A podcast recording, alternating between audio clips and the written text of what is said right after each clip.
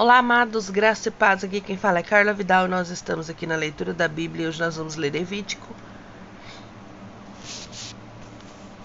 capítulo 24. Vamos lá. Disse o Senhor a Moisés: Ordene os israelitas que lhe tragam azeite puro de oliva batida para as lâmpadas, para que fiquem sempre acesas. Na tenda do encontro, do lado de fora do véu que esconde as tábuas da aliança, Arão manterá as lâmpadas continuamente acesas diante ao Senhor desde o entardecer até a manhã seguinte. Este é um decreto perpétuo para suas gerações. Mantenham sempre em ordem as lâmpadas no candelabro de ouro puro perante ao Senhor.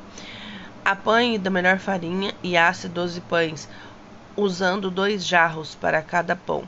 Coloque-os em duas fileiras, com seis pães em cada uma, sobre a mesa de ouro puro perante ao Senhor.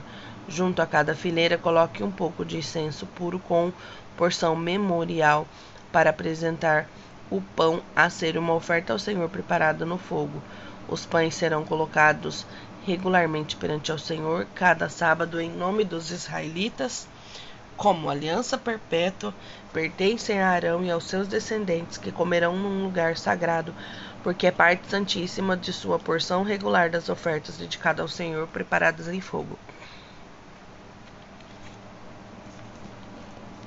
É decreto perpétuo. Aconteceu que o filho de uma israelita e de um egípcio saiu e foi para o meio Aconteceu que um filho de um israelita e um egípcio saiu e foi para o meio dos israelitas. No acampamento houve uma briga entre ele e uma israelita. O filho da israelita blasfemou o nome com uma maldição. Então o levaram a Moisés. O nome de sua mãe era Selomite, filha de Dibri, da tribo de Dan. Deixaram-no preso até que a vontade do Senhor fosse decretada. Então o Senhor disse a Moisés: Leve o que blasfemou para fora do acampamento.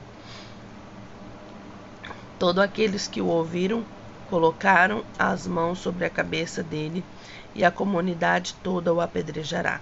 Diga aos israelitas: se alguém amaldiçoar seu Deus, será responsável pelo seu pecado. Quem blasfemar o nome do Senhor terá que ser exterminado e a comunidade toda o apedrejará. Será, seja estrangeiro, natural da terra, se blasfemar o nome, terá que ser morto.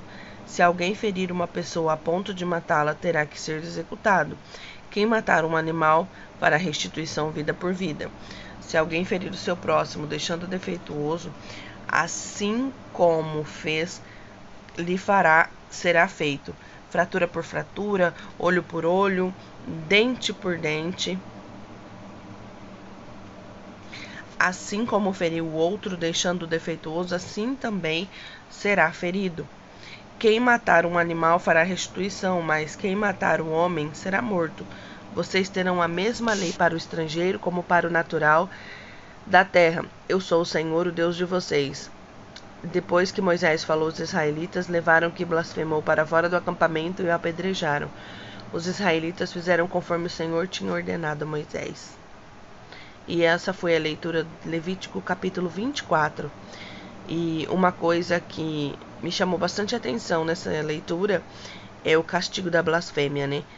Às vezes a gente fala tão em vão o nome do Senhor, utilizamos para coisas tão banais e não observamos que Ele é o nosso Deus, Ele é o nosso Senhor, Ele é o nosso dono, porque nós assim o aceitamos como nosso Senhor e Salvador e muitas vezes não damos o valor que o Senhor merece. Então que nós vamos a repensar isso.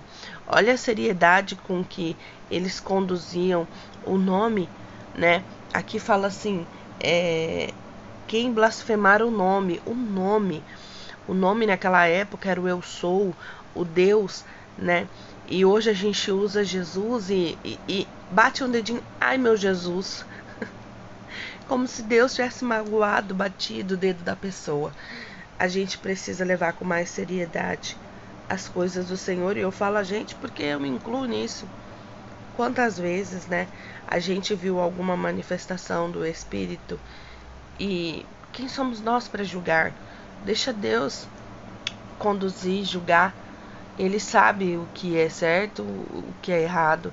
A gente precisa simplesmente respeitar as outras religiões. Aqui fala sobre quem guarda os sábados, respeitar também, né?